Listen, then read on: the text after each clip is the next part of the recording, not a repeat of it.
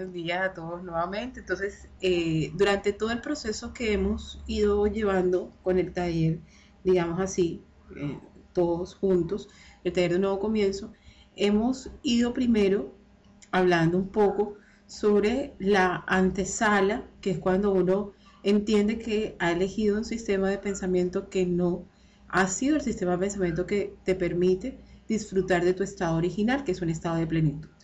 Entonces, después de esto, que fue cuando abordamos el capítulo 16, donde hablábamos sobre el amor y todas las barreras que colocamos frente al amor, posteriormente la importancia, lógicamente, de examinar.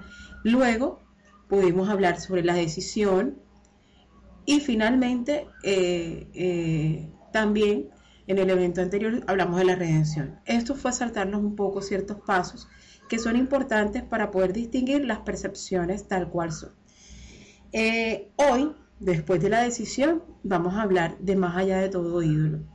A veces cuando empezamos a estudiar el curso de milagros, y lo digo por mi experiencia personal, empezamos a, examinar tanto el ego que nos volvemos a confundir en símbolos concretos. Cuando uno dice símbolos concretos, pues evidentemente está hablando eh, de forma específica a la percepción de lo que es este nivel de experiencia vital, que es eh, vernos en, en, un estado de sociedad, vernos con padre, madre, contar con un nombre y pues todo esto que consideramos incluso a nivel social derechos fundamentales para la vida. Tener un nombre, tener educación, tener, tener, tener, tener.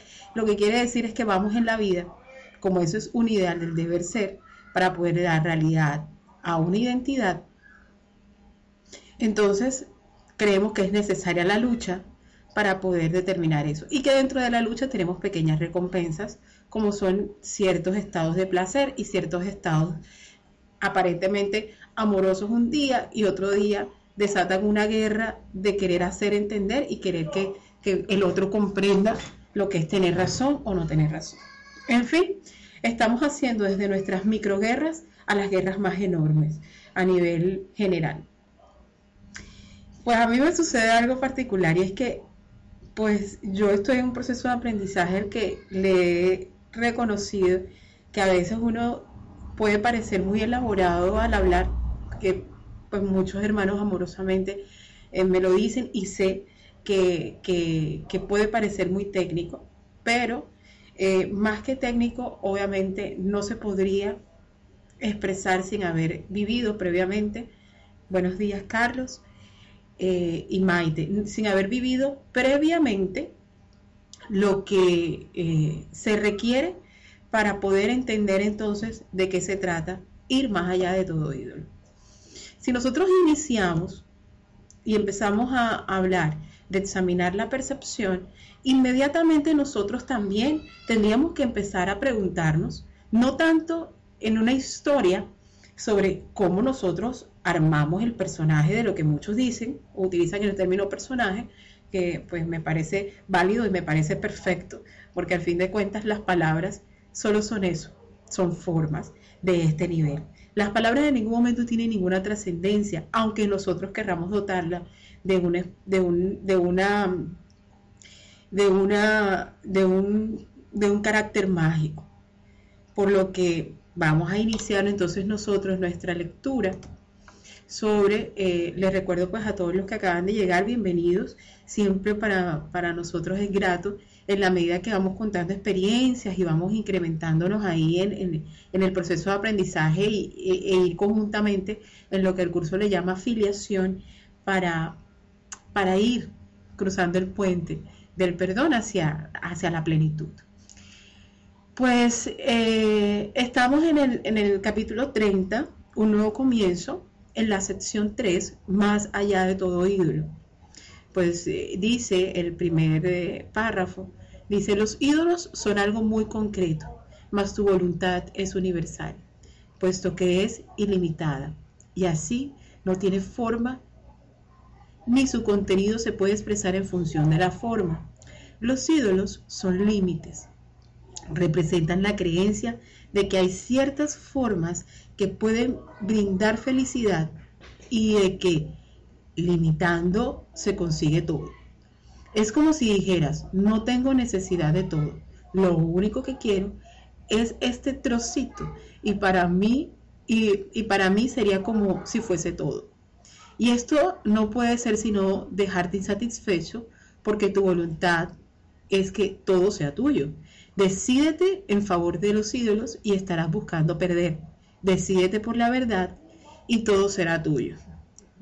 Este es un tema que uno podría pensar que es un, estado de profundización, igual está en el capítulo 30, pero siempre he dicho que todo lo que en el curso está eh, dispuesto está hablado en, en, una forma transversal, o sea, vas a encontrar los mismos elementos en los mismos elementos en, que ven un poco por la huya, pero como es vacaciones, hay bastante niños por ahí. Eh, de forma transversal ciertos elementos. Uno, primero darnos cuenta que nosotros hemos escogido un mundo basado en una dualidad. Este tema lo decimos con repetidas ocasiones, la dualidad, lo opuesto, lo separado más lo unido, bueno, en fin. Cuando nosotros hacemos esto, realmente a veces es fácil simplemente quedarse en hablar de dualidad, pero es que nuestro pensamiento o nuestra forma de percibir en este nivel necesariamente requiere de clasificaciones y requiere tanto de sinónimos como de antónimos para poder entonces entender supuestamente la forma como funciona este nivel y poder sobrevivir a este nivel. Y yo le digo sobrevivir porque de eso, de eso vivimos. Vivimos en una guerra eterna en querer estar, en querer conseguir una gloria que puede ser posterior y superior, en el que yo puedo identificarme y entonces a partir de eso vivir feliz solamente albergando el primer ídolo. El primer ídolo, no porque lo quiera numerar ni clasificar, pero el primer ídolo es todo aquello que me hace creer que posee una identidad. como así? Todo aquello que posee una identidad, por ejemplo, los gustos, las preferencias, son una parte, pero son una parte. Es decir, el hecho de que a ti te guste eh, el arte o te guste las matemáticas o te guste los placeres y, gastes tu energía un tiempo muy, muy determinado en exclusivamente eso, no eh, eh, es cuando tú crees que eso te identifica, ¿no? Tú dices, no, es que yo soy romántica o yo soy esto, yo soy esto, yo soy esto. Entonces vamos creando una serie de características que nos hace creer ciertas falsas autonomías y por lo tanto nuestra percepción solamente se enfocaría en ese pequeño espacio de la ilusión. Otros ídolos, así como están los gustos y preferencias, ya sea en placeres o en, actividades particulares, incluso profesión que elegimos y otro tipo de, de cosas a nivel general, también está la, opción de todo aquello que nos aferramos para poder sentir que no vamos a extinguirnos.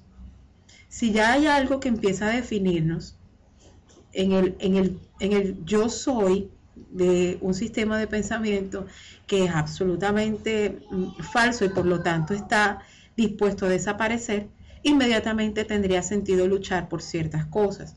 Y como luchamos por ciertas cosas, es necesario que en esa lucha que emprendemos, en ese sistema de pensamiento al que yo le llamo una fábula y una epopeya, eh, nosotros entonces albergamos una serie de, aparentes salvavidas, que son qué? Lo que eh, en mi área, como siempre digo, en mi área profesional le dicen los apegos, ¿no? Que es eh, todo aquello que le damos un valor más allá del que puede tener para creer que nuestra felicidad depende únicamente, única y exclusivamente de eso. Y en eso no solamente hablamos de eh, personas, hablamos de cosas, de profesiones y de actividades, hablamos de placeres y, como decíamos, hablamos de gustos y preferencias. Cuando nosotros nos aferramos a, a un tipo de ídolo o, o a darle valía a algo en particular, pues estamos pensando que nuestra felicidad solamente podría estar determinada en la medida en que poseemos o en la medida en que eh, eh, disfrutamos de este tipo de placeres. Lo paradójico es que en la medida que disfrutamos estos placeres, siempre vamos a estar sujetos a un nivel de insatisfacción. Mm, pues se supone que si nosotros le damos una valía principal a la percepción de este nivel, quiere decir que es necesario mirar fuera de nosotros como un espacio real en separación. Si nosotros miramos fuera de nosotros como una separación real, inmediatamente entonces nosotros tenemos que decir que todo aquello que está fuera de mí tiene que cumplir con una responsabilidad de respuesta de, vuelta a mí. Yo recuerdo un escritor al que pues, eh, es muy conocido, digamos, por sus tips sobre el apego y sobre el amor y, y la forma de pareja, donde decía que no existe amor si no hay reciprocidad. Cuando cuando yo doy amor es porque el otro tiene que devolverme lo mismo. Y si tú me amas es porque tú sientes el dolor igual que yo lo siento. Entonces empezamos a crear unas falsas autonomías, pero también empezamos a crear unos falsos ídolos con relación a lo que de verdad nos puede brindar o no plenitud. Por eso creemos que nuestro trabajo, nuestro nivel económico, nuestra familia, nuestras, eh, nuestros espacios de, esparcimiento son definitivamente lo único que puede ofrecernos una, eh, una felicidad completa o absoluta. Cuando miramos de esta manera, como nos dice el párrafo que leímos, es definitivamente estar escogiendo perder, es estar escogiendo eh, solamente un trozo de lo que para nosotros es dado. El, tema de la percepción, en la medida en que, en que va uno adentrándose en el curso, parece ser repetitivo y con una fuerza cada vez mayor, porque incluso el importante en el proceso, más que son las interconexiones que hacemos del sistema de pensamiento para hablar de, de percepción, más que eso, indiscutiblemente es invitarte a trascender la percepción.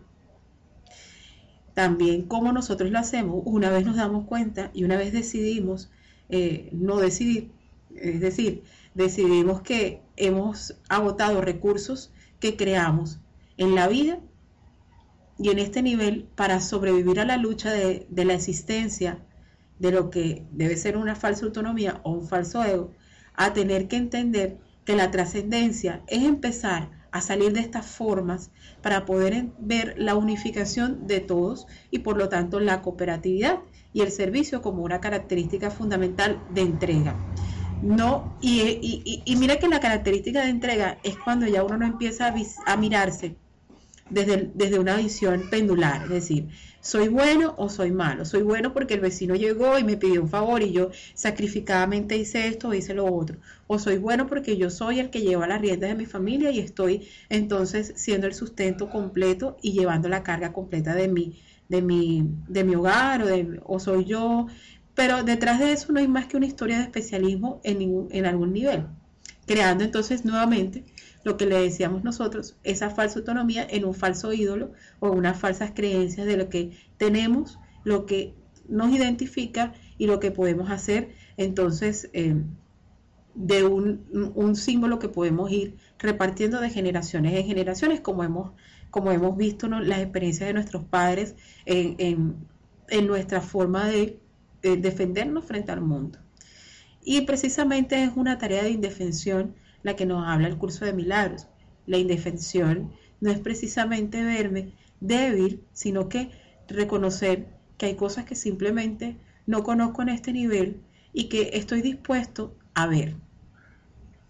Y que también puedo tender a confundirme porque he creído que la percepción es real y que lo que la percepción me proporciona entonces es una información de lo que yo debo identificar como una realidad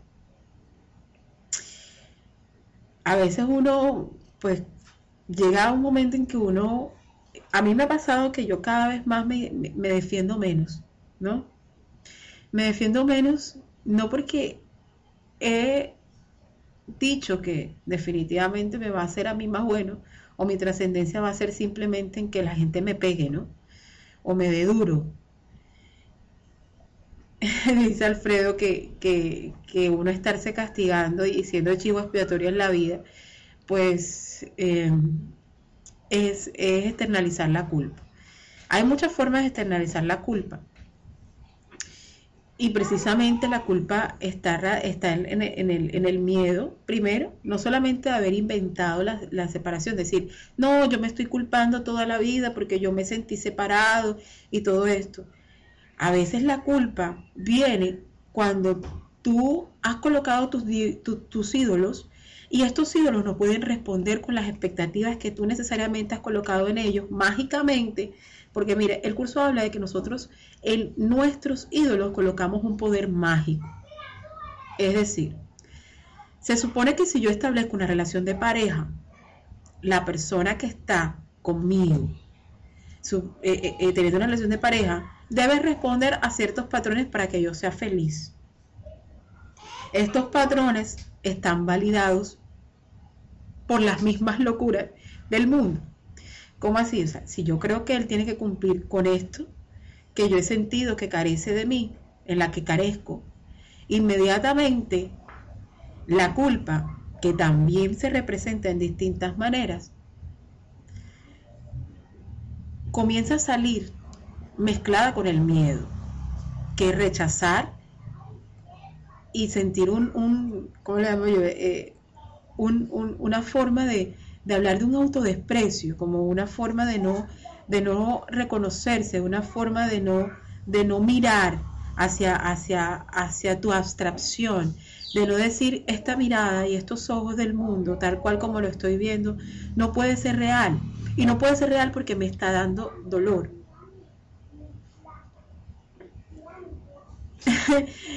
Efectivamente. Entonces, como nos sentimos culpables por haber establecido o haber escogido una persona que no nos brindó a nosotros todas las expectativas que tuvimos en la fase de la ilusión, en la que colocamos toda la magia en nuestro nuevo ídolo, que era nuestra pareja, al punto hasta de mimetizarnos, ¿no? O sea, nos mimetizamos al otro y, y, ay, qué lindo, porque es que ya estamos haciendo esto juntos y vamos a tener a esto y vamos a hacer familia y vamos a, a, viajar por el mundo o no sé cuántas ilusiones más se inventan en el proceso inicial que cuando comienza eh, las respuestas hacia la trascendencia, que es lo cooperativo, que es lo formativo, que es que ver al otro como tu maestro y entregarte en el proceso de crecimiento y de desarrollo hacia el entrenamiento mental que implica entonces poder trascender en lo que el otro debe hacer, que realmente siento que carece, pero que yo puedo evadir en un nivel. Y comienzan las culpas, ¿no? Entonces las culpas no necesariamente se manifiestan hacia adentro como uno cree.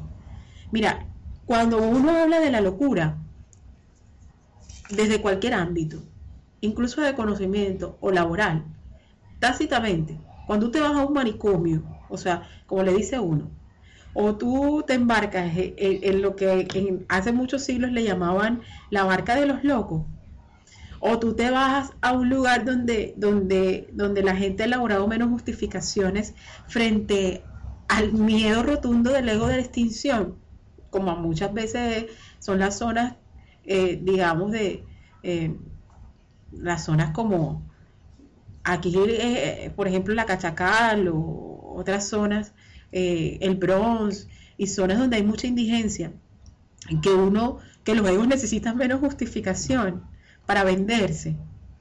Entonces, tú logras ahí ver automáticamente, claramente, la forma como nosotros definitivamente, a través de un, una autoflagelación, disponemos de, de echar la culpa hacia afuera. Entonces empezamos a justificarnos en, en el dolor diciendo, por ejemplo, de, él no me quería lo suficiente, es que él siempre me maltrató, es que él siempre, eh, él siempre hacía una cosa, pero de propio hacia lo otro, o sea, y, empezamos a albergar una depresión, y empezamos a albergar unas ansiedades y seguimos estableciendo relaciones en las que nos tenemos que defender porque fuimos inicialmente atacados y siendo que lo que realmente le exigíamos al otro era responderle a un vacío de este nivel de percepción que no íbamos a poder llenar. Porque como es una falsedad, y como es una fábula el estado de separación, definitivamente eh, no va a, a satisfacerme. Entonces tiene necesariamente que pasar de la ilusión a la desilusión completa. Y la desilusión hacia el dolor. Y es cuando nuestros ídolos en los que estamos colocando toda nuestra atención y toda nuestra energía para, para dotar nuestra vida y definirla como, como tal y definirnos como tal, comienza a traer consigo pues una serie de, de, caos, exacto, de, de, tristezas, de justificaciones. Entonces, antes de que alguien, antes de que alguien sea capaz de decirnos a nosotros algo, ya nosotros mágicamente estamos haciendo hipótesis de lo que la persona podría o no hacer. Por ejemplo, si llega a nuestra vida, venimos de toda esta historia que no hemos podido perdonar porque a pesar de que nos examinamos, aún nos examinamos con culpa y seguimos colocando ese trocito de realidad como una parte de felicidad, como, como algo que es cierto, siendo que es una concreción absolutamente fantasiosa. Eh, establecemos relaciones en las que debemos debemos ser más fuertes supuestamente, entonces arremetemos con más violencia. Si esta persona llega con una intención de, construir algo con uno, uno inmediatamente tiene que pensar que me va a quitar. Porque de esa manera nos hemos establecido en, la medida en que, en que nuestros ídolos fuera de nosotros no nos han dado la respuesta satisfactoria que queremos para nuestra felicidad. Es decir, en pocas palabras, que nosotros constantemente hemos elegido perder. Pero si nosotros decimos, bueno, hemos elegido perder, ¿verdad? Estamos hablando de que sí, tenemos un sistema de pensamiento que no es el sistema de pensamiento acorde. Tenemos un sistema de pensamiento que de por sí ha sido un sistema que no ha funcionado. Eh, me he dado cuenta que yo realmente tengo que mirar hacia adentro y que lo que veo en mi hermano realmente está en mí. Nosotros decimos todo esto, pero como siempre de forma mágica y ritualesca, no hemos podido hacer el ejercicio de cuestionar de forma coherente eh, y de forma honesta lo que realmente está pasando. Aunque decimos que lo que vemos en el hermano es lo que hay en mí, todavía seguimos viendo fuera de nosotros, a pesar de que digamos esta frase. Porque no hemos tenido la posibilidad de trascender a nuestros ídolos, porque va a desaparecer esta forma pero vendrá otra forma a la que dotaremos de ciertas características un poco más elaboradas que la anterior, pero sufriremos de la misma manera por las mismas elecciones del mismo sistema de pensamiento. Uno, por lo menos a mí, yo he tenido muchas experiencias a nivel personal porque pues he trabajado mucho con la parte del arte y todo esto, entonces a veces uno dice, bueno, con el, tema de, de una glorificación hacia las palabras y todo este tipo de cosas. Pero cuando ves esto y cuando, cuando tú pasas por pabellones como, como eh, pabellones de, de hospitales psiquiátricos y cuando tú ves tu propia vida y tú te examinas a ti mismo, cada vez que tratas de defenderte, cada vez que te sientes vulnerado por el otro, cada vez que te sientes minusvalizado por otro, cada vez que sientes la rabia intensa que te obliga a ti a hacer una defensa para no permitir que te pisoteen. Cada vez que tú eh, crees que estás sirviendo, porque eso te va a traer a ti una recompensa más adelante, porque tú eres más bueno y porque tú has hecho las cosas buenas, entonces va a haber una justicia divina que va a hacer que ese que te atacó va a pagar todo lo que te hizo. Y vamos, vamos creando, vamos haciéndonos presos de la historia de la memoria. La historia, Rubén Darío, lo mismo, un abrazo enorme. La historia entonces va creándole un sustento a las armas de defensa de supervivencia de un sistema de pensamiento que necesita y requiere de ídolos, tanto en la acción como la falsa autonomía, para, para poder eh, perpetuar en medio del conflicto una realidad pues nosotros cuando trascendemos empezamos a decir nada, ni siquiera estoy molesto por lo que creo, pero cuando nosotros examinamos lo que es estar molesto por lo, no estar molesto por lo que creemos, entonces entendemos que hay mucho que aprender, pero sobre todo mucho que construir y también hay mucho que darse cuenta donde yo logro unificarme con mi hermano para vivir en mejor calidad en este nivel que me permita trascender en la percepción. Decir, que ya tú no estás viendo a tu hermano, Ahí es donde tú realmente puedes decir que comienzas a ver a tu hermano como maestro porque has entendido que nada de lo que él ha dicho y ha levantado en, contra o en lo que en contra de lo que tú has creído que eres, en lo que tú has creado como algo concreto de lo que puede ser tú, es real. A mí cuando me dicen cómo llegué al curso de milagros, créeme que no llegué en una biblioteca. Cuando yo llegué al curso de milagros, créeme lo último era que tuviese alguien al lado mío que me dijera, mira Luisa, las percepciones eh, erróneas, las percepciones son el nivel concreto de la mente separada, porque las percepciones, no, a mí nadie tenía por decirme eso, yo lo único que sabía era que la percepción era esto, ta, ta, en el cerebro, etcétera, porque yo venía de un entrenamiento eh, en la que había escogido una carrera particular. Pero yo, créeme que nunca llegué a un curso de milagros, jamás sentada en el patio de mi casa con unas gafas y un café al lado mío leyendo el curso de milagros. Oh, qué interesante lo que dice acá. La única forma en que empecé a llegar al curso de milagros fue a través de sentir primero en examinarme en el dolor de lo que estaba viviendo en ese instante y empezar a examinar a través de la responsabilidad de que el mundo que estaba viendo, que creía real, lo vivía y sufría de esa manera porque pues así lo había decidido en ese momento yo, pero que tenía la oportunidad de decidir otra cosa. Y fue cuando comencé a ver y a identificar los falsos ídolos y a, a quitarle el valor en el que yo le había puesto como, como factor tanto de seguridad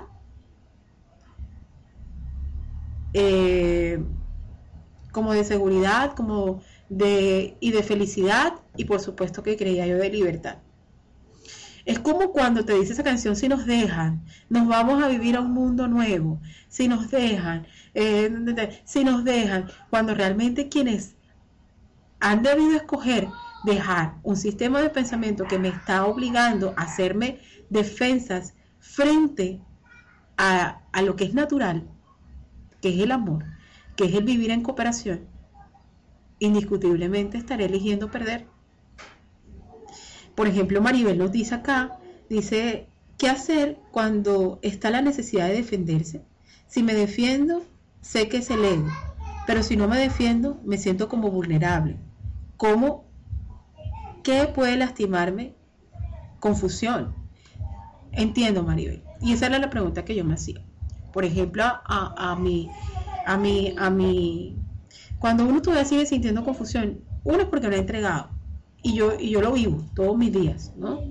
Y cojo, y, cojo una rabia y me vuelvo una vieja cantaletera y me la paso yo sola hablando conmigo misma, justificándome, defendiendo de que yo soy, de que cómo es posible que esto me pase a mí, si yo soy buena, que si no. Es porque cuando nosotros tenemos esto es porque no hemos hecho el proceso interno, el proceso personal de, de, de examinarnos a nosotros mismos para saber y para, para en compañía de esa voz sabia, esa voz que trasciende, que en el curso nos dice el, eh, eh, el, Espíritu Santo y el plan de estudios del mismo, es natural que cuando hemos albergado unos ídolos, es decir, familia, trabajo, etcétera, etcétera, etcétera, identidad de lo que hemos creído, eh, que somos, derechos, deberes, virtudes, roles, etcétera, etcétera, en un nivel social, es natural que nosotros tengamos que defender esto a capa y espada.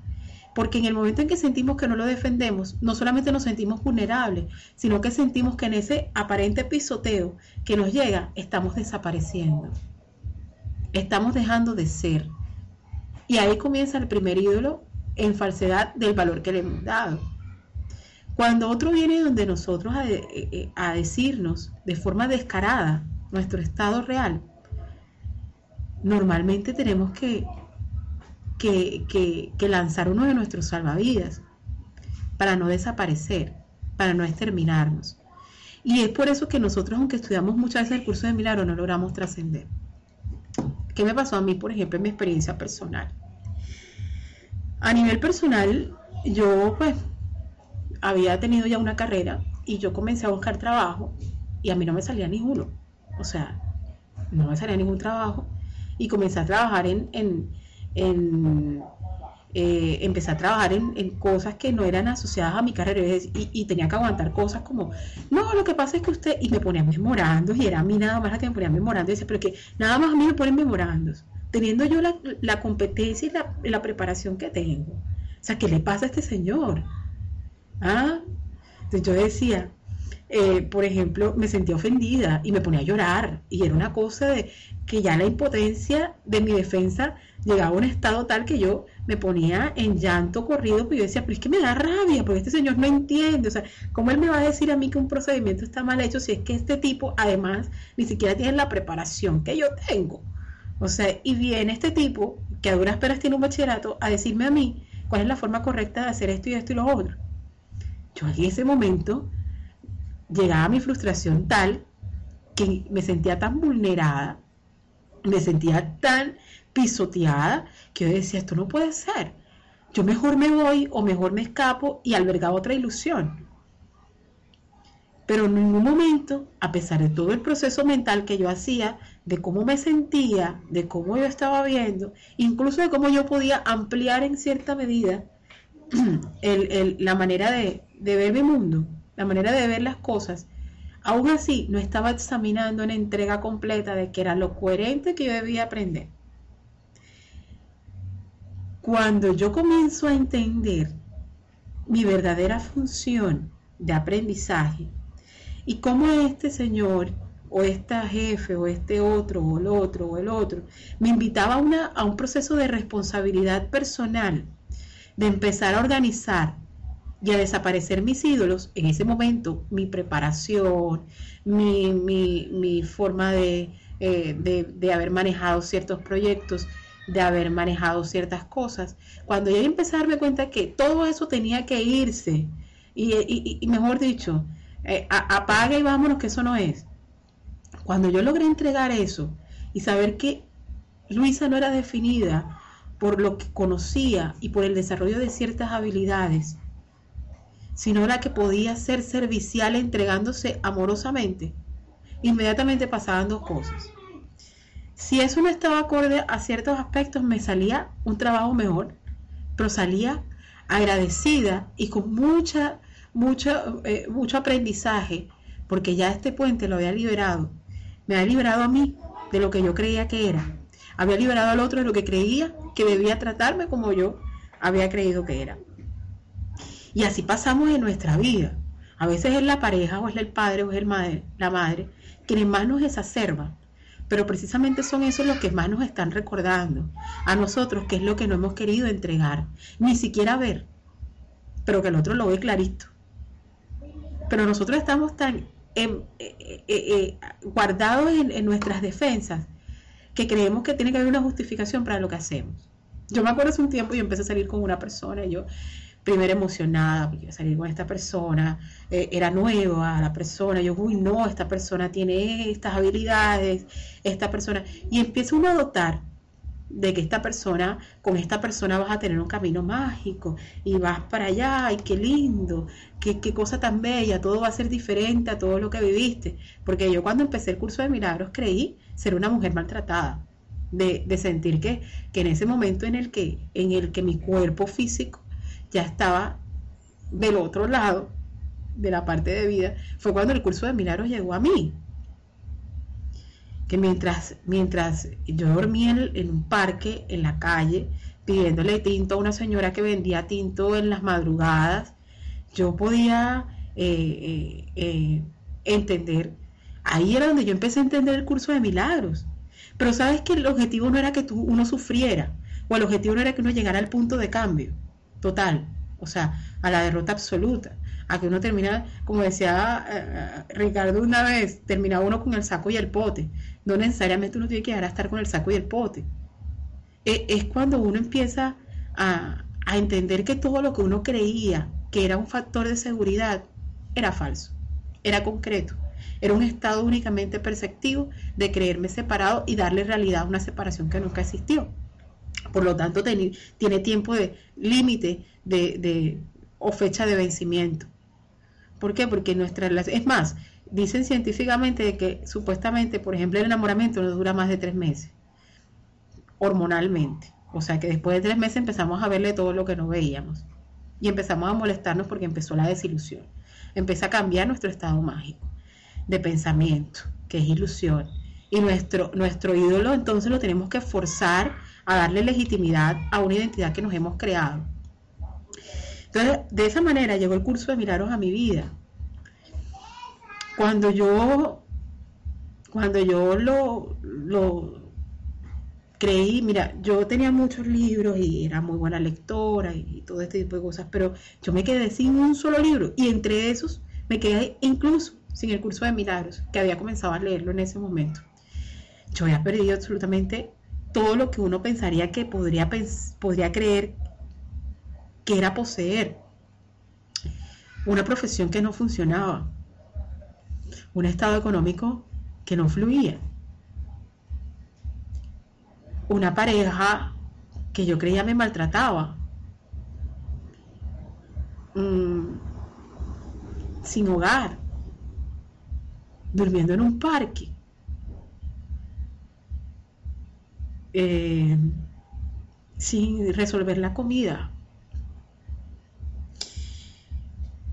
Eh, a veces amanecer en un hospital porque era la zona más segura en la que podía estar porque tenía que huir por mi integridad física. En ese momento empezó a llegar el curso de milagros a mi vida. Por eso decía, el curso de milagros a mí no me llegó en una biblioteca. Y a ninguno le llega el curso de milagros en, teoría. El curso de milagros indiscutiblemente llega en un estado práctico. Hay una parte del darse cuenta que es doloroso. Y eso es algo que el mismo curso lo dice. Pese a que el dolor no está en el reconocimiento de tu identidad, sino el dolor está en, nuestra sensación de incapacidad de recordar que no nos permite soltar o trascender a nuestra percepción. Es decir, no nos permite soltar nuestros estados de apego para dar realidad a una identidad vamos a, leer lo que, lo que pues estamos compartiendo eh, de forma escrita. Eh, pues eh, después de, los problemas de conexión de Rosy, bueno, que espero estén todos saneados para, para poder disfrutar y compartir juntos y hablemos y compartamos y escriban y ¿por qué? Porque porque es decir, yo no puedo ser poseedora de la realidad porque yo estoy aprendiendo, pero tampoco puedo dar lo que no he tenido. Es decir, yo no puedo sentarme aquí a hablar teóricamente del curso de milagros sin haber experimentado a ciencia cierta cada proceso y estar en el proceso de aprendizaje, porque somos alumnos constantes. Nadie puede darnos una realidad que no podamos entregar. Hay gente que dice, haz silencio, al fin de cuentas podrás escuchar su sonido y de eso se trata. Cuando ya tú empiezas a entender de que tú, cuanto nombre, profesión, familia, estrato socioeconómico, preferencias, em, eh, no sé, signo zodiacal, porque a veces hasta nos identificamos por características del signo del zodiaco, aunque yo no creo en eso, pero ya lo miro igual y me identifico. Y voy a mirar cómo yo me, me vuelvo compatible con este o, voy a mirar al ángel Juanchito Pérez, que es el que me va, el que me, el que me guía hoy, el que me ilumina hoy. Y voy a, cuando realmente, aunque la forma sea el ángel o, que sea cualquier Dios, lo importante es que, es que sea una entrega completa, una sensación de, de sacrificio en derrota total. Porque es que, mira, por ejemplo, cuando hablamos de la crucifixión, que es el estado en el que nosotros constantemente nos autoflagelamos, creyendo que eh, realmente la separación ocurrió, empezamos a hacer un proceso de sacrificios. Uno para pagar y dos para trascender. Entonces creemos que si pagamos, trascendemos. Y eso es algo absolutamente incoherente. Nosotros tenemos que ver que si entregamos, reconocemos. Si reconocemos, trascendemos. Ahí es donde el curso de milagros nos invita. Francamente, incluso desde mi profesión y desde mi vida diaria, no he conocido herramienta más completa que te invite a, esa trascendencia que en el curso que tal como está en el curso de milagros. Aunque el curso de milagros no sea el único camino, porque el único camino es la verdad, el que proporciona realmente vida y el que está fuera de tiempo y espacio. Pues eh, decía Maribel, ¿y cuándo se derrumban los ídolos? ¿Es normal que esta sanación, esta sensación de desorientación? Sí, es absolutamente normal la sensación de desorientación. Porque porque a veces nos pueden decir, no, mira que no, nada está ocurriendo, tú sabes que nada ocurre, tú solamente entrégate, el Espíritu Santo mágicamente va a hacerlo y no hemos pedido ampliar nuestra percepción. Es natural ese sentido de desorientación, pero no por eso, sino porque hemos estado adaptados a un sistema de pensamiento en el cual nos toca desaprender o deshacer en el camino del deshacimiento, como leíamos en los capítulos anteriores, ya empezábamos un camino sin un retorno, sin un, retroceso, porque vamos hacia el retorno más bien, sin retroceso. ¿Por qué el retroceso no se da? Porque ya empezamos a darnos cuenta en ese momento de que no me está funcionando, de que nada de lo que yo he agotado me funciona, de que he tratado con mis fuerzas y he tratado de vivir tranquilamente, pero no lo logro, de que hoy me siento bien, pero mañana me siento un vacío terrible, de que eh, de que hoy me siento sumamente contento, pero llegué a mi casa y, hay que pagar la luz, el agua y esto, y me siento culpable porque fui y, y comí y se deshice, y ahora tengo que ver cómo voy a responder, y me da miedo, y, comienzo a sentir depresión porque el miedo está de por sí unido a la culpa. En ese momento, cuando nosotros empezamos a ampliar esa forma de mirada, entregándola, pero entonces nosotros decimos, ¿cómo la entregamos? Ay, sí, no voy a pensar en nada, empezar a no defendernos. Ese es el primer paso. Saber que no tenemos que sentirnos vulnerables. Empezamos a desarrollar confianza. No hay que sentir vulneración porque no está pasando nada que realmente le dé una valía al miedo a través de esa sensación de vulneración. Es decir, es natural la vulneración porque es nuestro sistema de pensamiento. En el momento que estamos iniciando el desacimiento, examinarnos, el primer paso, sentimos que, vamos a desaparecer incluso. Empezamos a sentirnos confundidos y empezamos a luchar. Por eso es necesaria la indefensión. La desorientación eh, eh, es, esa, esa, forma de querer agarrarnos del inevitable. O sea, el sistema de pensamiento al que estamos adaptados, que hemos creído como real, comienza a, a, buscar esos espacios para lucha. Por eso si nosotros entregamos y dejamos de defendernos, decir, no, no voy a luchar, pero voy a realmente a mirar lo que mi hermano ya no mi ofensor tiene para mí, para enseñar que no he podido ver. Y escuchar entonces la voz del Espíritu Santo. Por ejemplo, eh, yo contaba, bueno, sí, el curso de milagros no me llegó a través de, una biblioteca, ni tampoco me llegó porque yo tenía una, aunque sí lo hacía, tenía unas horas para, para leerlo antes de que me sucedieran muchas cosas.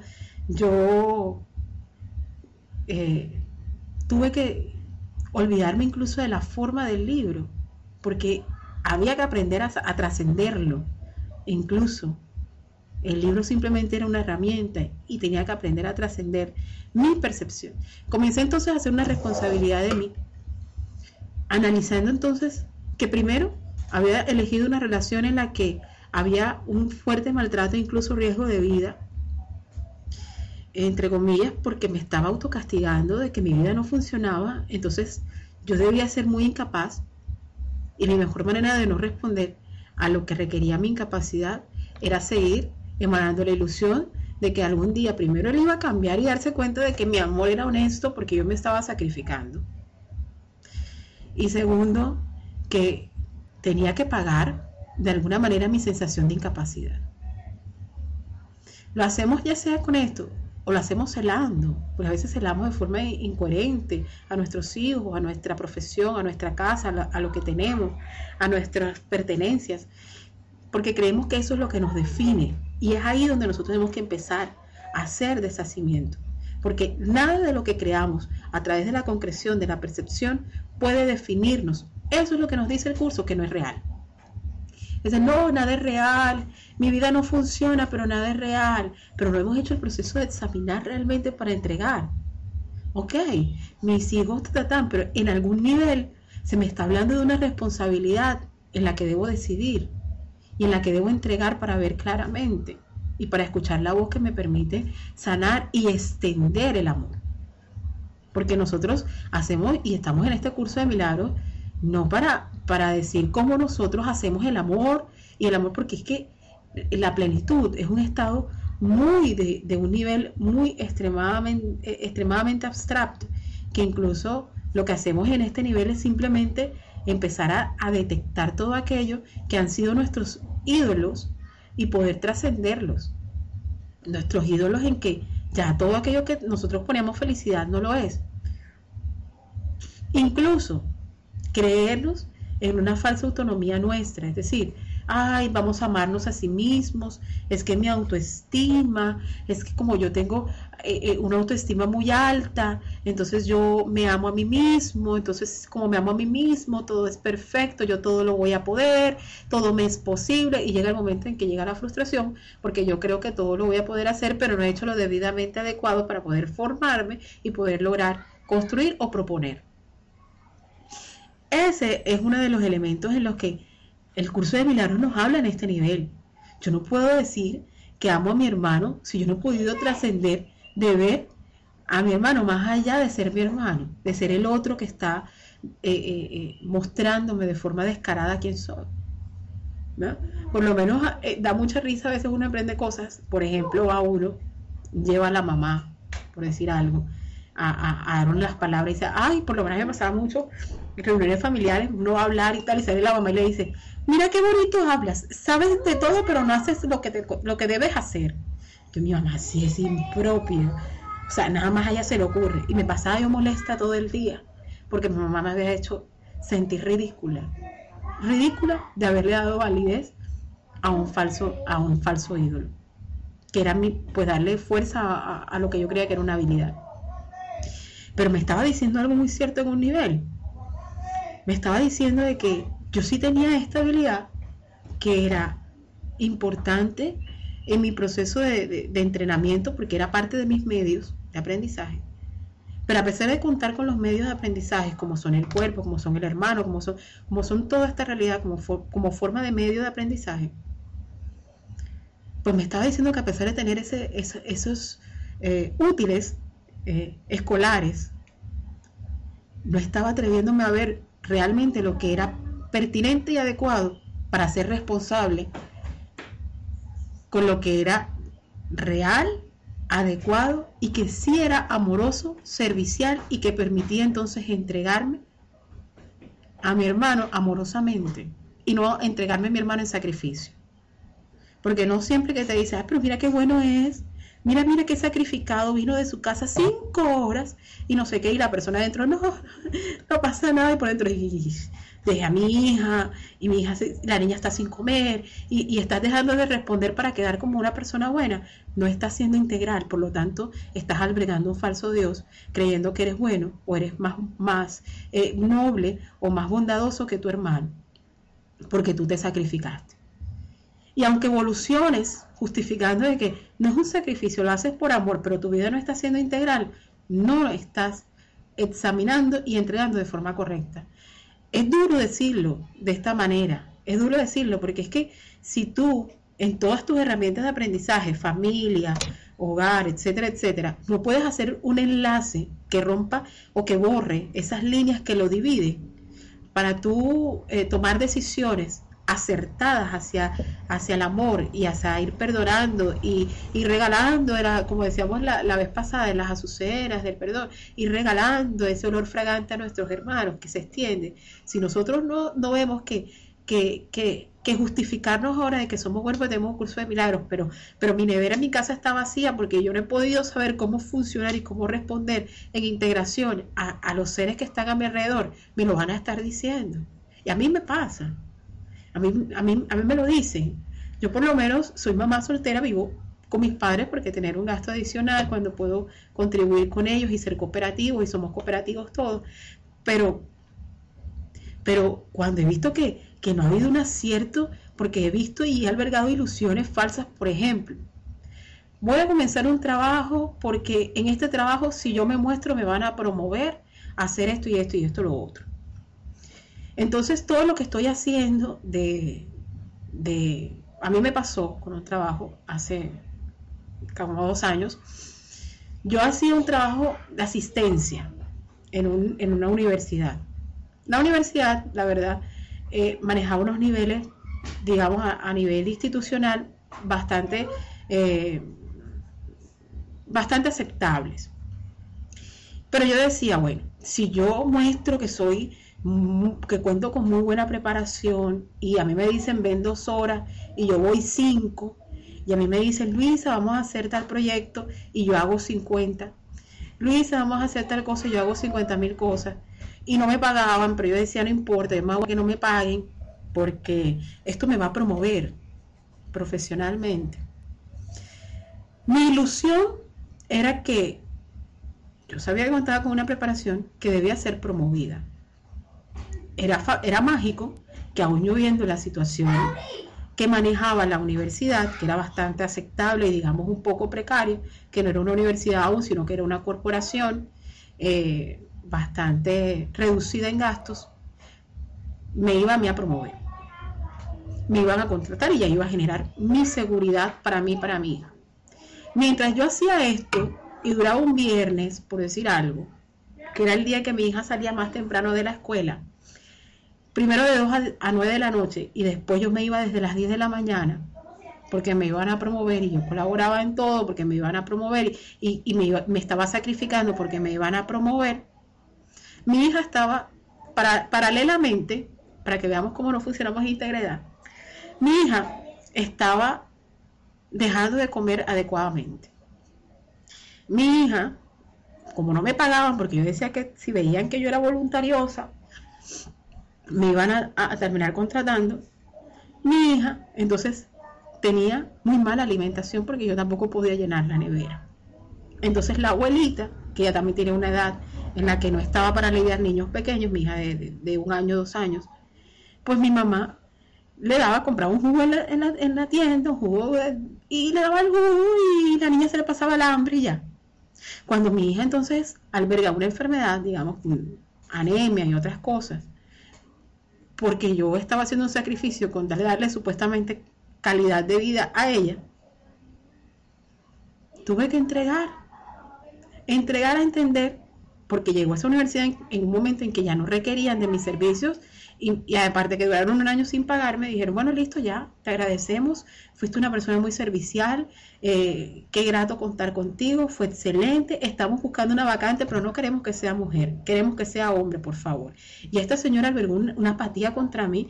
Yo decía, pero ¿por qué esta señora es así si yo tanto que serví y colaboré e hice y, y, y, y yo que fui buena y yo que me sacrifiqué y yo, y comencé a no entender que no había sido certera, al haber percibido que no fui integral.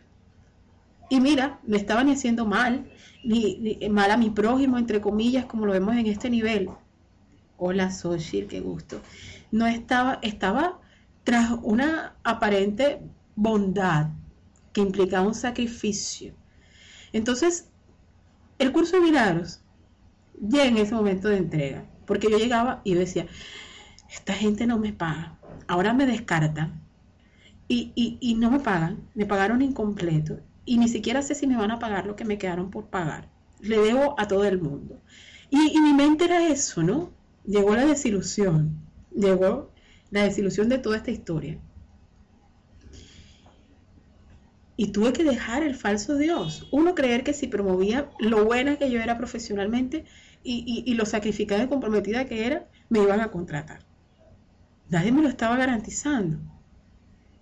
Y por otro lado, como no era integral la decisión que estaba tomando, mi casa, mi familia y lo demás no estaba funcionando.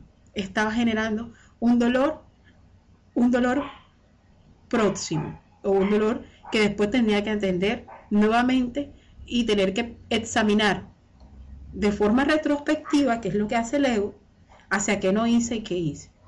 Ahora te imaginas si nosotros podemos examinar antes de, antes de, que suceda. Si nosotros podemos preguntar al Espíritu Santo decir, bueno, qué es lo que realmente yo debo hacer y para qué, de qué forma es cooperativo, de qué forma es amoroso, de qué forma sí es servicial y no sacrificado. Es un servicio que no sacrifica, porque es un servicio que tiene necesariamente que ser integral. Y por eso nosotros decimos, ay, qué lindo el curso, nada de real. Entonces, ¿qué distinto sería si yo, porque estoy practicando el curso de milagros, a mí me descartaron del trabajo, yo tengo la nevera vacía y hasta desaseada, porque yo decía, como no tengo nada, mejor ni la abro, porque tengo nada más agua. y mi hogar desordenado, hasta físicamente desordenado porque estaba cansada por lo que hacía, no tenía tiempo. Entonces yo decía, bueno, si yo me hubiese puesto a examinar a decir, voy a entregar que no está pasando nada, aquí no está ocurriendo nada, voy a meditar en este momento porque nada está ocurriendo, no ocurre nada. Sí, el curso miliano nos dice que nosotros tenemos que repetirnos un entrenamiento, para eso es el libro de ejercicios, pero, pero es para que todo el día de ese solo día, es decir, de ese presente, de ese instante presente, en el que has trascendido espacio y tiempo, porque es solo ese instante presente. Tú comienzas a clarificar tu mente. Comienzas a ver y decir, bueno, esto que está, que yo siento que está pasando, que me está generando dolor. Primero ya entendí que si siento dolor es porque elegí equivocadamente elegí al ídolo, elegí al sistema de pensamiento, elegí de forma desacertada. Luego lo entregas, pero no es entregar y decir, sí, entonces mi hija no tiene hoy tampoco para la comida, y, pero no está pasando nada. Oh, este es un medio de aprendizaje. Este es un medio de aprendizaje. ¿Cómo yo me integro entonces con mi hija amorosamente? ¿Mm? Si organizo mis espacios de tiempo mental, yo no tengo que sacrificar. Sirvo sin sacrificar. Si yo hubiese dejado un plan alimenticio a mi hija y determinado los tiempos para los cuales era solicitado mi servicio, tal cual como era, servicio solicitado temporalmente para cosas específicas, y hubiese sido más clara en, orientación y información de cómo se maneja contractualmente este tipo de servicios, lógicamente, pues hubiese sido integral y yo hubiese aportado a esa área laboral mucho, amorosamente, sin esperar que tienen que, que retribuirme a mí, porque yo no me estoy sacrificando para sacar, para ganar, porque estoy entregándome, sino que la ganancia es consecuencia de una integración. Mi hija, por lo tanto, hubiese tenido una mejor adecuación alimenticia porque ya llegaba a las 12, yo tenía dos horas para poder dejar la lista, dejar a la abuelita lista, de que no tuviese que, por su edad y por su, su, estado eh, en este nivel en el que podía ser amorosa, también.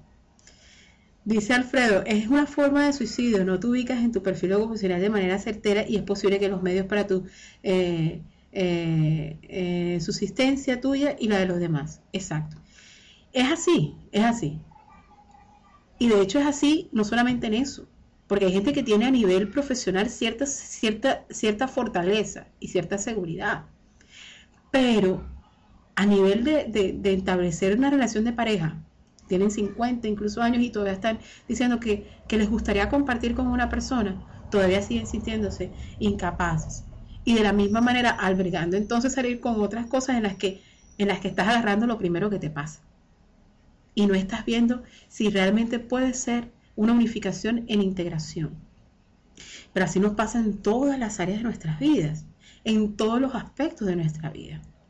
Lo hermoso de este capítulo 30, que estamos hablando de un nuevo comienzo, eh, además de, la sección 3, que es pues, una de las en la que estábamos nosotros, habla de algo muy importante y es que primero habla de reglas para tomar decisiones, habla del libre albedrío, habla de cómo nosotros para tomar eso vamos más allá de formas y de percepción. También habla de, la verdad como nos hace libres. Nos habla de cuál es el verdadero propósito.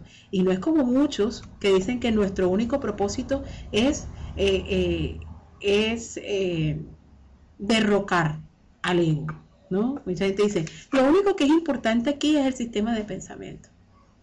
No, lo importante aquí es que podamos trascender a la vida eterna. Lo importante aquí es que podamos ir a la plenitud. Lo importante aquí es saber que nos hemos preguntado de que si existe otra manera, porque la que he elegido no ha sido la correcta y que sí es posible hacerlo. Y que sentirme confundido es natural, porque yo estoy desaprendiendo algo que creí que era mi seguridad. Y si yo siento que estoy perdiendo lo que creí que era mi seguridad, así sea una fábula, yo voy a un momento a sentirme desorientado. Para eso llega el estado de gracia del Espíritu Santo, para entonces ser la voz en medio del silencio elocuente, que no es más que la entrega a través del servicio, la cooperación, pero también a través del silencio de los pensamientos que hemos eh, hecho automáticos en nuestra forma de defendernos para sobrevivir. Nuestra historia de la humanidad se ha basado en una historia de supervivencias, más no una historia de trascendencias. No la historia de escuchar al sabio interno, no, no la historia de, de empezar a entender la integración. Incluso para nosotros tener que pensar, este Dios. A mí me pasó hace poco en la escuela de mi hija que yo llego a una reunión de padres de familia y, me, la profesora dice con mucha, porque, porque es la forma que ella siente, que es la forma en la que puede ser eh, eh, eficaz en su labor. Bueno, nosotros aquí en el, en la escuela estamos manejando la disciplina eh, de una forma muy rigurosa para los niños porque aquí tenemos la silla del pensar. En la silla del pensar nos sentamos cada vez que hacen algo malo. Yo me quedé impresionada de saber que desde pequeños a nosotros se nos está enseñando que examinar honestamente necesariamente tiene que surgir del castigo. Entonces nos entrenan en la vida para justificar nuestras acciones, pero no nos entrenan para examinar y desarrollar, desarrollar información, desarrollar en algo tan abstracto como es el conocimiento de que el curso del milagro nos, el nos habla. El conocimiento no es el exceso de información. El exceso de información es meramente forma. Es meramente un inmenso mar de mucha información de muchas características, de muchas separaciones, de muchos análisis, pero de poca profundidad, de poco eh, eh, examinar. Entonces, eh, es por esto que, que el curso de milagro es una herramienta no solo práctica, sino es una herramienta que nos invita a repetir una y otra vez, cuantas veces sea necesaria nuestra lección para poder nosotros entender en un proceso que indiscutiblemente es de perdón, y yo siempre he dicho que el perdón del curso es un perdón eh, generacional. Cada vez que tú perdonas algo en lo que no has aprendido a funcionar, en lo que no has aprendido a ser servicial, íntegro y cooperativo, inmediatamente que pasas ese puente, estás perdonando a padre, madre e incluso a la humanidad entera. Porque estás permitiendo albergar herramientas de trascendencia a las estructuras que conocemos, que va más allá a lo que nosotros no pudimos, o lo que nuestros padres, o lo que, o lo que los demás no pudieron darse cuenta por desconocimiento, porque estaban interesados en sobrevivir, porque su única misión era eso, porque esa era la manera que mejor sabían o que mejor podían. Y a veces nos pasamos echando la culpa para afuera y echando culpas y pensando en culpas, pero no pensando en construcción e integración. Eh,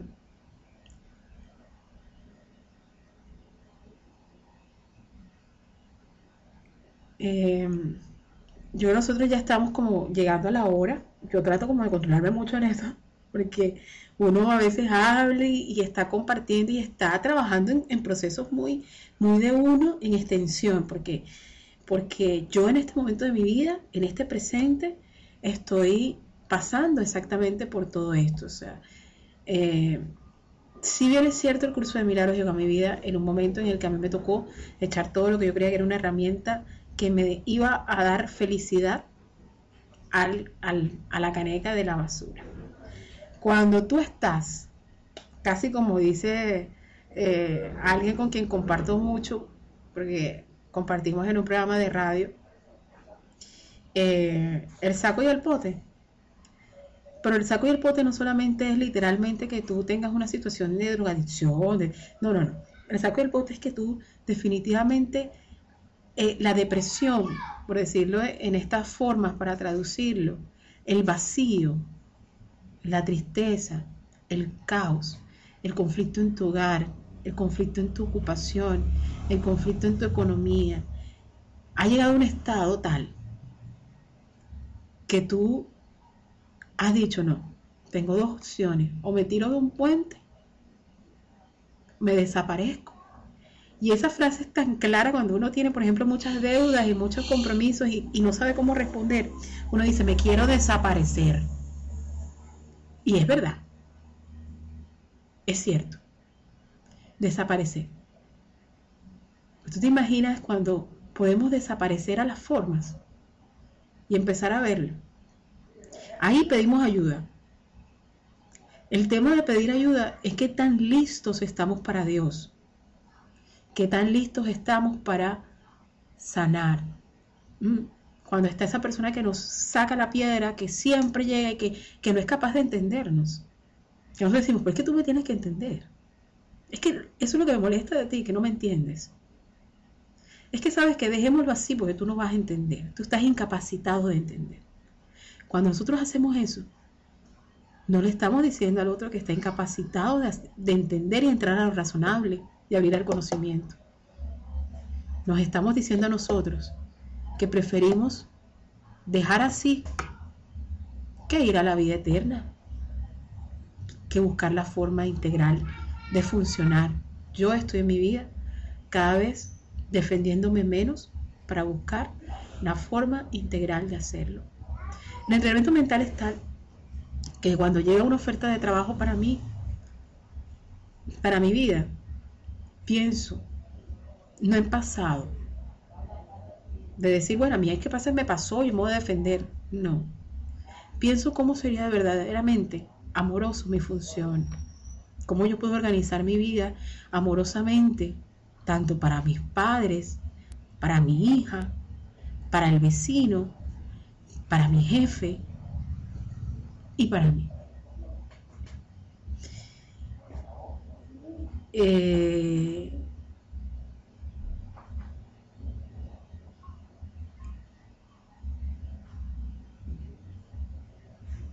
siempre los encuentros eh, que hacemos desde acá, pues siempre son, eh, para mí son una experiencia maravillosa, porque eh, uno no puede estudiar el curso de milagros solamente de conferencia en conferencias. De hecho, las conferencias es, mira, nosotros en el, programa de radio somos tres y hay un ejemplo que al que recurre mucho eh, una persona que también hace el curso de milagros, se llama Shirley, y dice, bueno, mira, nosotros, por ejemplo, cuando estamos aprendiendo a ejecutar, por decir un piano, eh, nosotros aprendemos la técnica, cómo se hace, desarrollamos más el oído, todo se hace un medio para nosotros ejecutar y hacer música. Pero cuando ya nosotros hacemos música, cuando ya nosotros hemos aprendido cómo se hace música con ese piano, lo compartimos amorosamente con los demás. La pregunta es, ¿qué es lo que te motiva a compartirlo? Una falsa autonomía de decir, ah, pero mira, este, este mejor dicho, está más de Dios que yo, o de, o de, o de generar ese mismo lenguaje que trasciende las palabras amorosamente a tu hermano. De eso es la conferencia. Es cuando nosotros estamos en un proceso de entrenamiento todos los días, en darnos cuenta en el todo, la posibilidad de unificarnos y unificar y unificar y unificación eh, lo que realmente es pertinente, lo que realmente es certero, lo que realmente es presente, para, que sea extensivo. Y luego vienen estos eventos dentro del proceso. Sea que estés en tu lección primera o estés más adelantado en tu entrega mental. Estos espacios llegan para filiación, para uno unirse al hermano que también está en el mismo camino, siguiendo los mismos procesos en aparentes formas distintas, pero bajo los mismos contenidos. Por eso yo no hablo tanto, aunque yo de pronto digo que la meditación, a mí me parece que la meditación es sana para el que encuentre ahí el camino siempre y cuando el contenido sea la verdad. Como decía incluso en la Biblia, yo soy el, el camino, la verdad y la vida. Y es eso lo que nosotros buscamos realmente, que es el conocimiento. Sea haciendo yoga, sea meditando, sea en la montaña o en la ciudad, en el mar. Cuando nosotros trascendemos a todas esas formas hacia el mismo contenido, entonces estamos eligiendo la verdad. Claro, el curso es un atajo y el curso es de los atajos más, más completos. La verdad es esa. Pero lo importante es eso. Lo importante es que podamos entregar la mente, que ampliemos nuestra percepción con la ayuda del Espíritu Santo a mirar siempre desde la integración y no desde cómo yo puedo ser más bueno para vivir en la gloria. El reino de Dios es algo en el que siempre hemos estado, pero estamos dormidos. Y solamente lo vivimos cada instante en que tenemos un pensamiento íntegro. Y no íntegro desde la moral, sino integral desde la unificación. Desde, desde cada, cada barrera que, cada barricada que, que derrumbamos, en la que nos sentimos desorientados, porque imagínate, tú te quitas la barricada y el polverín que hay tú en pleno campo de guerra, para después darte cuenta que la barricada lo único que te estaba quitando era la posibilidad de ver un hermoso atardecer, un hermoso amanecer, un nuevo comienzo a tu vida. Bueno, eh, llegando al final de, este compartir, eh, pues Alfredo, gracias. Ricardo, gracias. Sochi, gracias. Eres un ser maravilloso.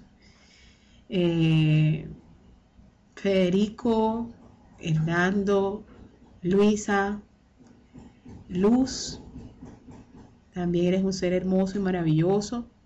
Mayra, Rosy, Rubén, Sandra, eh, a todos, gracias por unirnos para aprender, eh, conjuntamente ir hacia el retorno, cruzando el puente hacia la plenitud, que es tan nuestra como el reino de Dios, que está con nosotros todo el tiempo.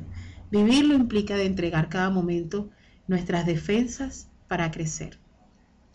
Entonces, eh, que tengan ustedes un excelente día, a practicar el ejercicio de hoy, a estar listos para Dios e ir entrenándonos para ser más íntegro y amoroso, tanto nosotros como con quienes nos rodean. Entonces, que tengan un excelente día, abrazos, besos y en filiación a toditos, toditos. que uno ya me queda así como pegada. bueno, que tengan excelente día.